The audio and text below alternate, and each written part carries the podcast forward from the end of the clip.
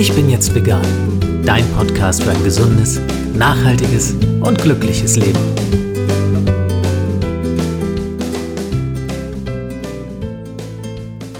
Hey und herzlich willkommen zu einer neuen Folge des Ich bin jetzt vegan Podcast. Mein Name ist Jens Herrndorf und ich freue mich sehr, dass du wieder dabei bist.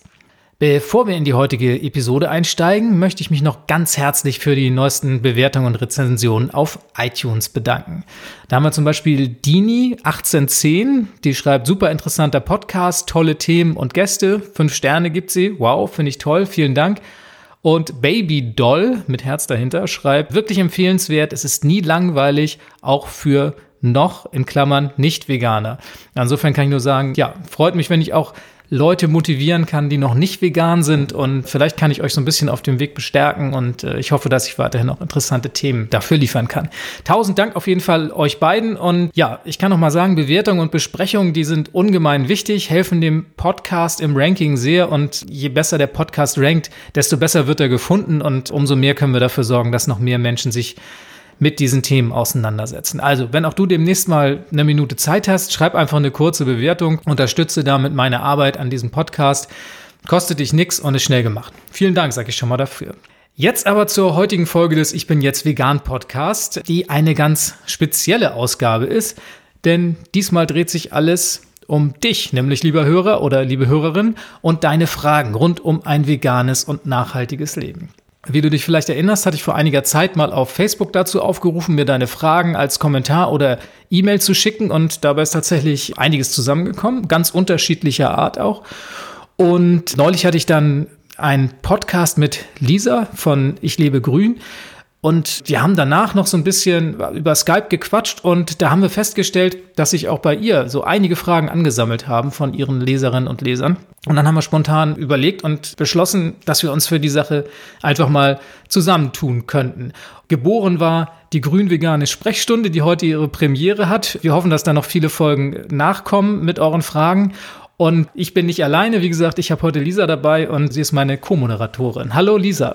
Hallo, ich freue mich auch sehr dabei zu sein. Das freut mich. Selten so viel gesabbelt am Anfang einer Episode. Ich hoffe, dass du einen Teil mir jetzt im Laufe der Sendung abnehmen wirst. Wir können auch gleich mal einsteigen. Und zwar haben wir ja schon eine ganze Anzahl von Fragen gesammelt und wir haben jetzt aus dem, was bei dir so aufgelaufen ist und bei mir einfach mal eine kleine Auswahl getroffen und ich würde einfach mal loslegen. Und zwar habe ich hier von Leonie eine Frage. Und zwar schreibt Leonie mir, Cool, dass du deinen eigenen Podcast machst. Mich würde interessieren, was für dich der Auslöser war, dich vegan zu ernähren und ob es dir anfangs schwer gefallen ist und nutzt du Nahrungsergänzungsmittel.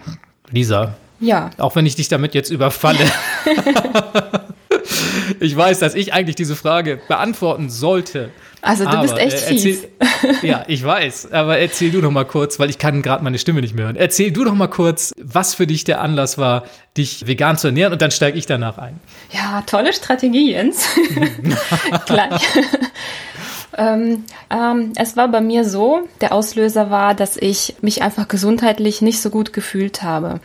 Ich habe vorher schon ziemlich lange mich vegetarisch ernährt, aber das hat mir eigentlich nicht wirklich geholfen. Vegetarisch habe ich mich ähm, aus ethischen Gründen ernährt und dann quasi wurde ich vegan, weil es mir gesundheitlich schlecht ging. Und dann habe ich auch nach und nach so ähm, verstanden, was eigentlich dahinter steckt. Und heute ähm, ja, spielen sehr stark ähm, ethische Gründe bei mir ähm, eine Rolle. Also das ist quasi aus gesundheitlichen Gründen angefangen und dann hat sich das so entwickelt, genau. Was du denn auch so ein Mensch, der sagte, ich könnte mich nie vegan ernähren? Also mir ging das so. Ich habe immer gedacht, also selbst bevor ich vegetarisch wurde, habe ich immer gedacht, ah, die Vegetarier könnte ich nie.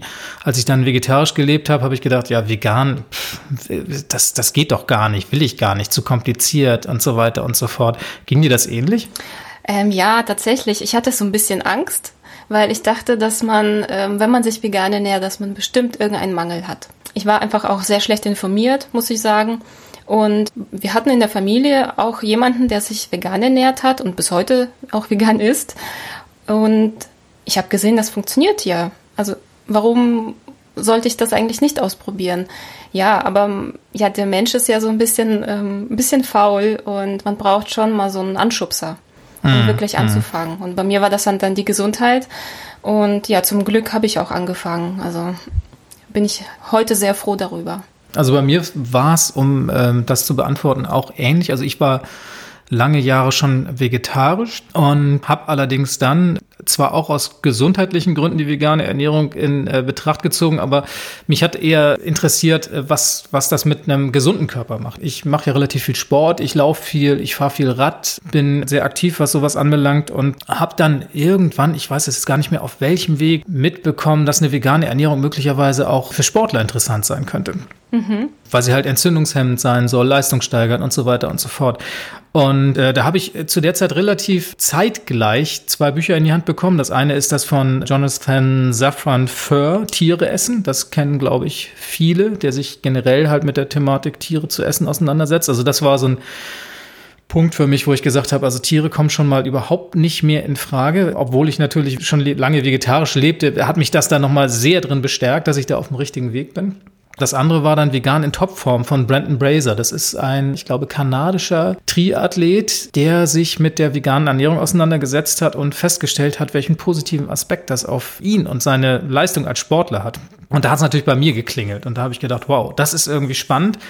Wäre ja mal ein Anlass, das auszuprobieren. Dann habe ich es aber immer so vor mir hergeschoben bis tatsächlich dann eines Tages mal Freunde uns eingeladen hatten und eine Freundin von mir, die hat äh, sieben Wochen ohne gemacht. Das ist ja diese Geschichte, ich glaube um Ostern rum, wo man halt dann sieben Wochen Verzicht übt und sie hat sich äh, überlegt, äh, sie würde mal sieben Wochen auf tierische Produkte verzichten und deswegen hat sie dann an dem Abend, als sie mich und meine Freundin eingeladen hat, zusammen mit ihrem Freund ein ganz tolles veganes Menü für uns gemacht. Und das hat mich so begeistert, beziehungsweise uns beide so begeistert, dass wir gedacht haben, wow, das ist cool das probieren wir mal aus. Und dann haben wir relativ kurzfristig unseren Kühlschrank von allen tierischen Produkten befreit und unsere Vorratsschränke, beziehungsweise das aufgebraucht und sind dann auf die vegane Ernährung umgestiegen.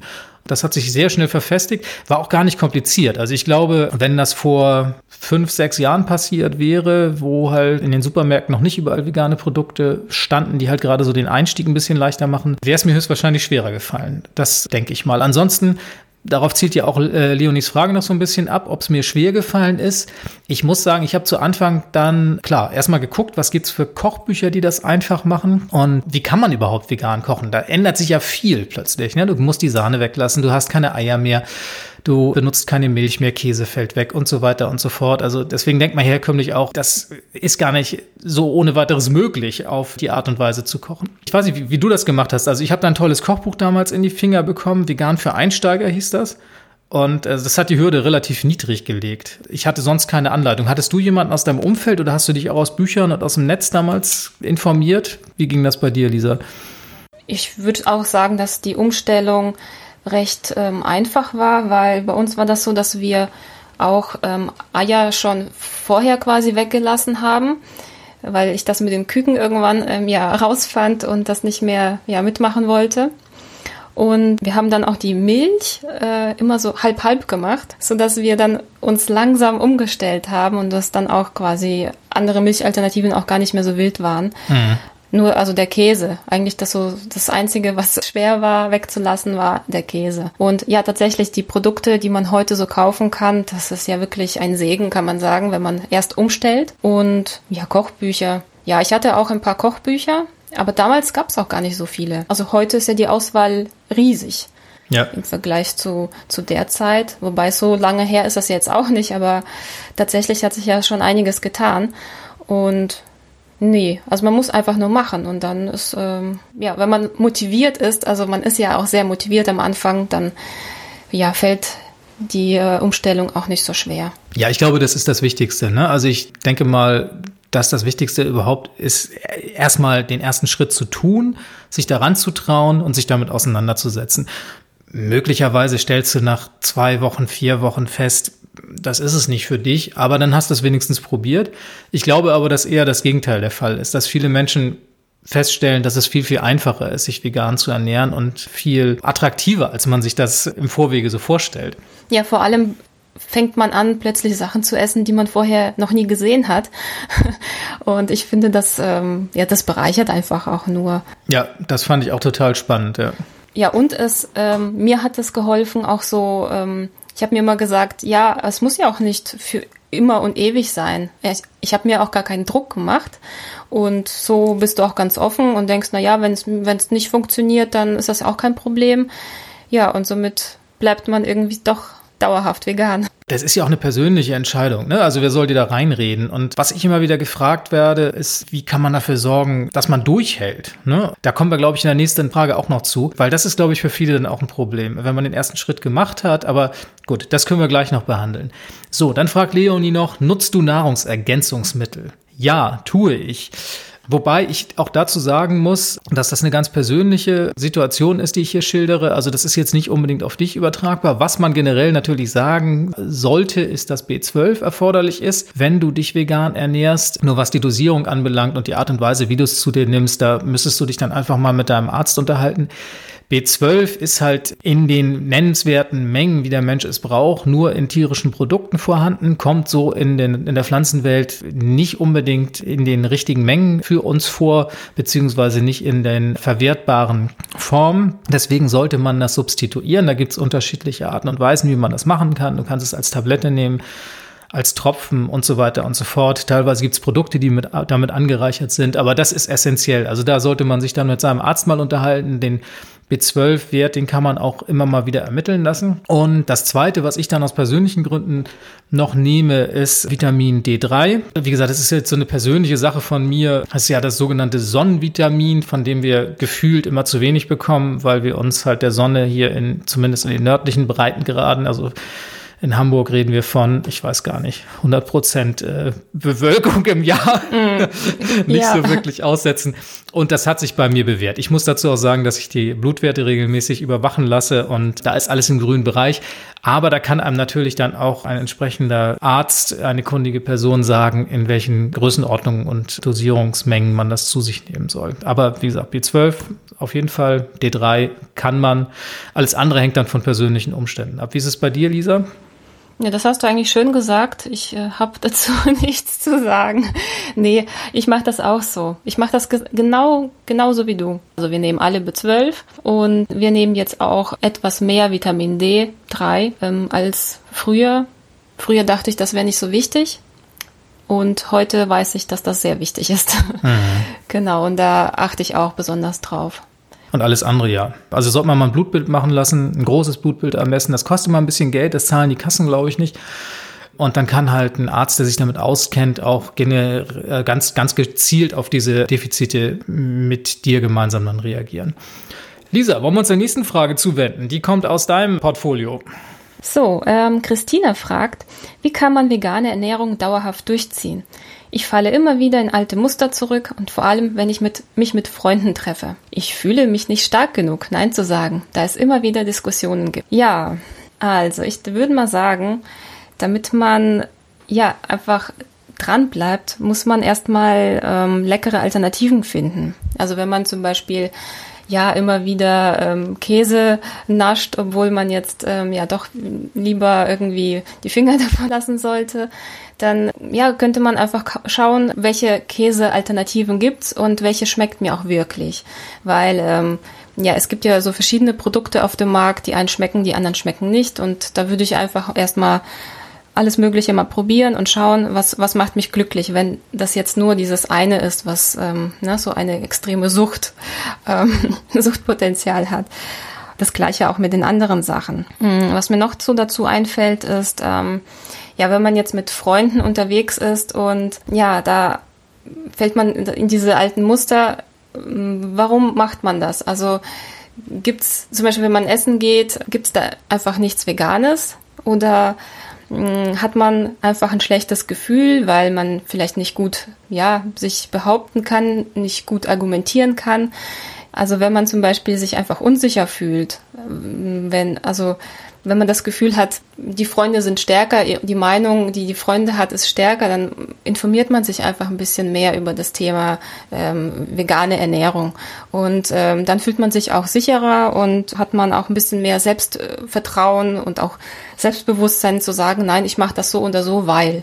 Also das ähm, denke ich, hm. das hilft enorm, wenn man einfach schon die Sachen beherzigt. Ich finde, das ist ein toller Punkt. Also das sind so Sachen, ich merke das immer wieder. Ich lese immer mal wieder Bücher, die sich mit der Thematik auseinandersetzen, bin auf Blogs unterwegs, guck Filme und jedes Mal geht man da irgendwie bestärkt draus raus. Ne? Also man hat irgendwie so das Gefühl, ah ja, hm, jetzt weiß ich wieder ein bisschen mehr. Ich bin in meiner Meinung bestärkt und auch in meinem in meiner Lebensweise. Und ich finde, das ist auf jeden Fall ein großer ja ein großer Rückhalt. Und wenn, wenn man sich klar ist, warum man das macht, und die Beweggründe können ja ganz unterschiedlich sein. Die können ja ethischer Natur sein, das kann Gesundheit sein, das kann Umweltschutz sein und so weiter und so fort. Da gibt es ja eine ganze Reihe von Gründen, die ganz persönlich sein können. Aber wenn man sich daran gefestigt sieht und weiß, mh, hm, das ist es, wofür ich das tue, dann denke ich mal, steht man auch in Diskussionen ganz gut da. Ne? Mhm, genau. Also wenn man wirklich, wie du schon sagst, ein sehr gutes Gefühl, also wenn du ein gutes Gefühl hast, wenn du zum Beispiel dir sicher bist, vegane Ernährung hilft dir, ja, bei vielen ist es ja auch die Gesundheit oder bei, du weißt einfach, was das bedeutet, wenn du kein Fleisch mehr isst und keine Milchprodukte zu dir nimmst. Den Tieren geht's gut, beziehungsweise sie werden nicht mehr ausgebeutet durch dich, hat man plötzlich einfach eine ganz andere ja, Stärke in, in sich drin. Und ich finde, was man sich auch immer wieder klar machen muss, und das hattest du auch so ein bisschen angedeutet, und in der ersten Frage sind wir ja auch schon so ein bisschen in die Richtung gegangen, man macht es ja freiwillig. Es ist ja kein Muss. Veganismus ist ja nun kein Glauben oder auch kein Gesetz. Also es ist ja niemand, der da dich, dich kontrolliert oder wo du Buße tun musst, falls du irgendwas falsch gemacht hast.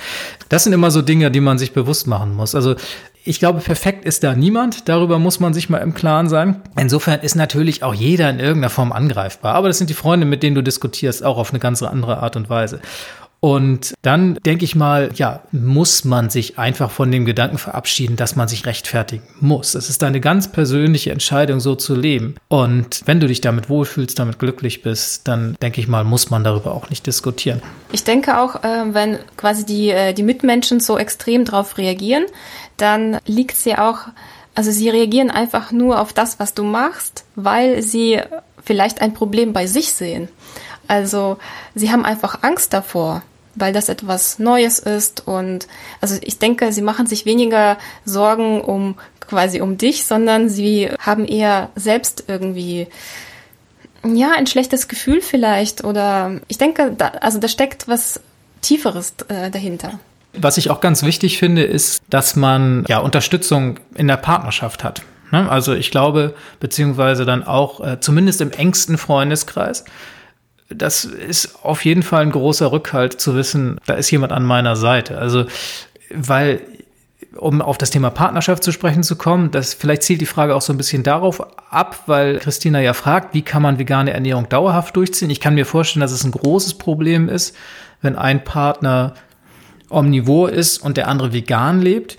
Und dass es da von sich aus dann immer schon zu so ja, Konfliktsituationen kommt. Also wenn man da die Unterstützung hat, es müssen ja nicht beide immer das gleiche essen, aber dass es einen gegenseitigen Respekt gibt, ein gegenseitiges äh, Verständnis für die Situation, dass man sich unterstützt, das hilft schon ungemein. Also ich glaube, wenn man da so als Einzelkämpfer versucht, das Ganze durchzuziehen, wird es, glaube ich, eher schwierig. Ne? Ja, das sehe ich auch so, absolut. Also wenn man da noch so Unterstützung hat, dann kann eigentlich nichts mehr schiefgehen. Gut, Christina, dann hoffen wir, dass wir die Frage vernünftig beantwortet haben und äh, ansonsten stellst du ähm, ja für die nächste Podcast-Folge noch eine. genau. Wollen wir mit Johanna weitermachen? Ja. Okay, das geht in eine ähnliche Richtung, weil es auch das Thema persönliches Umfeld tangiert. Johanna schreibt, hey, mich würde interessieren, wie deine Familie damit umgegangen ist, beziehungsweise umgeht, dass du vegan lebst. Weil bei mir ist das Problem, dass meine Familie damit nicht wirklich klarkommt und ich deshalb in den Ferien, wenn ich zu Hause bin, vegetarisch esse. Hast du irgendwelche Tipps? Tja, Johanna.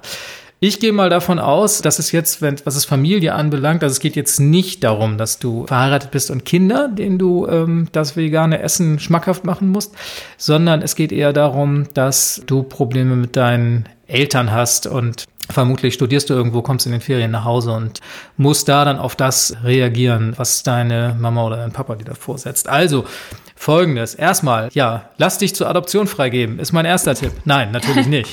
Totaler Quatsch. Nein, also ich will jetzt hier keine Familien auseinanderbringen. Was ich aber sagen muss, also, es ist schon ein Problem, ich kenne das auch so ein bisschen. Ich weiß nicht, wie deine Erfahrung ist, Lisa, aber Mütter zeigen ihre Liebe ja gerne durch Kochen. Ist das bei dir auch so? Uh, ja, würde ich auch sagen. Und also meine Mama, für die war der Schritt zum Vegetarischen, okay, das war nachvollziehbar, das ging. Aber als ich dann vegan wurde, kam so die erste Frage, äh, ja, was soll ich euch denn noch kochen? Und auch gerade bei Omas und sowas hört man das dann auch ganz häufig. Und man nimmt ihnen so ein bisschen die Möglichkeit, ihre Liebe und Zuneigung zu zeigen, weil Fürsorge ist natürlich oberstes Elterngebot. Und gerade wenn die Kinder dann größer sind und man sie vielleicht nicht mehr ganz so häufig in den Arm nimmt und in den Schlaf wiegt und sowas, dann ist das Essen machen natürlich auch ein Zeichen der Zuneigung und der Liebe. Und wenn man die Eltern dessen so ein bisschen beraubt, klar, kann ich verstehen. Also, ich würde Folgendes vorschlagen. Zum einen, bald ist Weihnachten, auch wenn es vielleicht ein bisschen ein, ein klein wenig hinterlistiges Geschenk ist, aber schenk ihnen doch bitte einfach ein veganes Kochbuch. Vielleicht bringst du sie damit auf die ein oder andere Idee, weil ich glaube, dass diese Situation auch oftmals dadurch bedingt ist, dass es an Ideen mangelt, was man kochen kann. Und wenn man dann tatsächlich mal was an der Hand hat und feststellt, als Mama, Papa, der kocht oder die kocht, dass das gar nicht so schwierig ist, vegan zu kochen, dann ist da vielleicht dann auch so ein, so, ein bisschen das Eis gebrochen. Und zum Zweiten würde ich vorschlagen, wenn du da bist, stell dich an Herd. Koch einfach mal selber. Überzeug deine Eltern davon, wie lecker und einfach das sein kann. Lass sie mitmachen. Und schreibst ihnen vielleicht einfach mal zwei, drei Rezepte auf, dass wenn du nächstes Mal da bist, sie da zumindest so ein bisschen eine Grundlage an der Hand haben. Und das allerletzte, der absolute Killer, wie ich finde, ist, lad sie zum Essen in einem veganen Restaurant ein. Es gibt so viele, so gute vegane Restaurants und wer danach nicht davon überzeugt ist, dass das lecker ist, dann weiß ich auch nicht. Dem ist dann auch nicht mehr zu helfen. Dann schickst du sie mal zu mir, dann rede ich mit ihnen. Ähm, Lisa, deine Tipps. Genau, ähm, Jens Koch. Ja, wenn ich meine Eltern besuche, dann stelle ich mich tatsächlich an den Herd und koche, aber ich lade meine Mutter ein und sie kocht mit. Das heißt also, wir machen eine kleine Kochsession wir kochen zusammen und das macht unglaublich viel Spaß, weil sie weiß meistens auch nicht, was sie so machen könnte und so, weil wir auch noch zusätzlich glutenfrei essen. Das ist noch ein bisschen komplizierter wegen einer Unverträglichkeit. Aber grundsätzlich, es macht einfach so viel Spaß und man hat quasi diese Zeit mit der Mama, ja, die wollte uns, äh, uns ja gerne bekochen, aber dann haben wir diese Zeit äh, zusammen verbracht in der Küche und ähm, vegane Gerichte ausprobiert und das ist einfach super. Deswegen, das ist so von mir der ultimative Tipp, wie man Eltern dazu bringen könnte, ja, nicht nur die veganen Sachen auszuprobieren, sondern auch wirklich zu verstehen, dass das cool und lecker ist. Finde ich toll. Macht man was Schönes zusammen auch ein schönes Weihnachtsgeschenk, weil ich auch finde, dass man zu Weihnachten nicht unbedingt Dinge verschenken sollte, sondern auch Zeit. Und vielleicht ist das auch einfach mal eine schöne Sache zu sagen, so, ich schenke dir mal einen ganz persönlichen veganen Kochkurs. Wir kochen an einem bestimmten Tag mal ein veganes Menü zusammen. Kann man ja auch mal zu einem besonderen Anlass machen, abseits der, des Alltags. Ne? Johanna, ich hoffe, wir haben dafür gesorgt, dass bei dir der Familienfrieden erhalten bleibt und dass du in den nächsten Ferien ein bisschen mehr Spaß zu Hause hast und auch vegan bekocht wirst, beziehungsweise, wie wir gerade vorgeschlagen haben, vielleicht dann auch selber mal vegan kochst.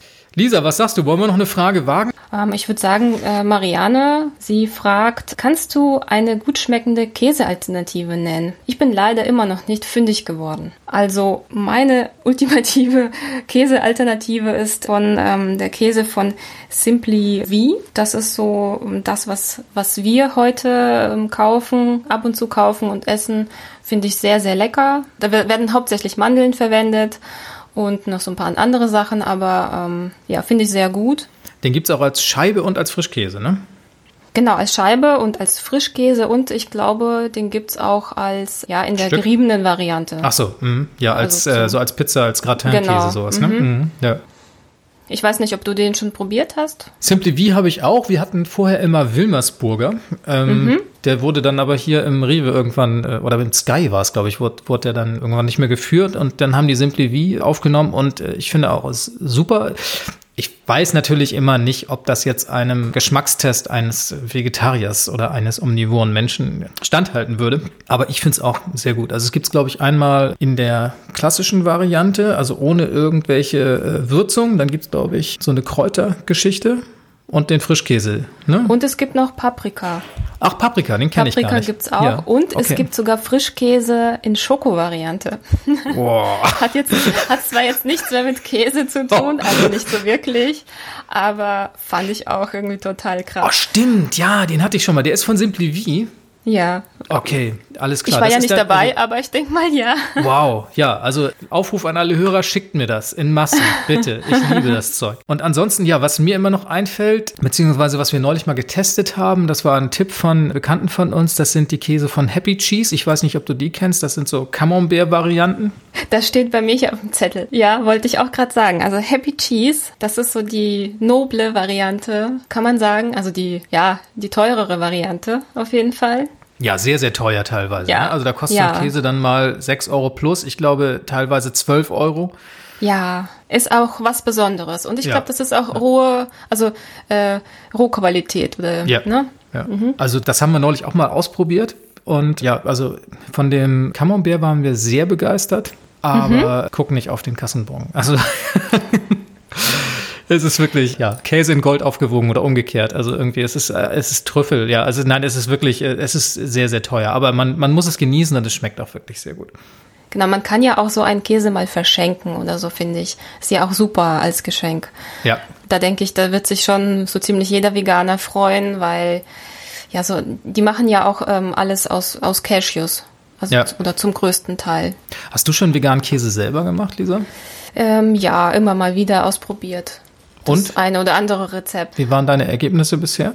Ich habe mal so einen Streichkäse ganz gut hinbekommen. Mhm. Und was ich jetzt ja bald ausprobieren werde, ist so ein Mandelkäse. Das klang auch ganz gut. Also es funktioniert schon, aber Frischkäse habe ich auch noch gemacht. Das Mhm. geht auch gut. Und auch richtig schnell.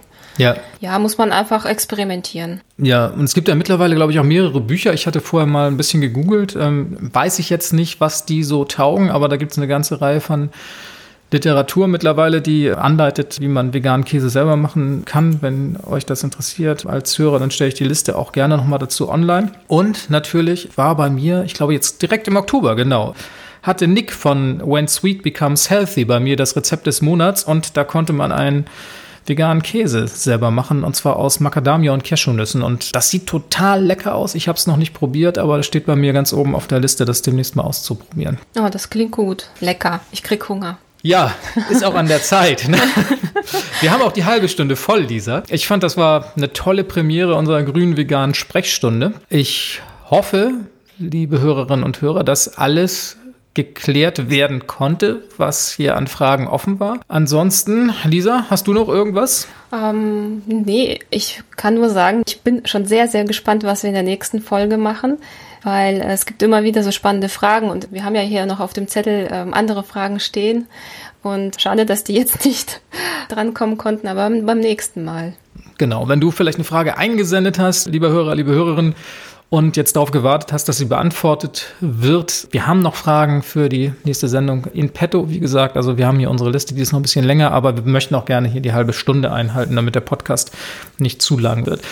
Insofern sagen wir für heute Tschüss. Und wenn du eine Frage hast, dann schickst du sie einfach an podcast.ichbinjetztvegan.de oder schreibst im dazugehörigen Facebook-Post deine Frage. Und ansonsten, ja, wir müssen uns irgendwie noch was Nettes ausdenken. Ne? Wie verabschiedet man die Hörer und Hörerinnen äh, am Ende eines solchen Podcasts? Ich überlege gerade. Das ist aber schwierig. Ist schwierig, ne? Muss man, glaube ich, auch nicht so besonders originell sein. Wollen wir einfach Tschüss sagen? Wir sagen jetzt einfach mal Tschüss. Wir sagen einfach Tschüss und bis zum nächsten Mal. bis zum nächsten Mal, ganz dringend. Bis ja, denn. wirklich. Ja, tschüss. Tschüss. So, das war sie also die Premiere der grün-veganen Sprechstunde. Ich hoffe, du hattest beim Hören genauso viel Spaß wie wir beim Machen.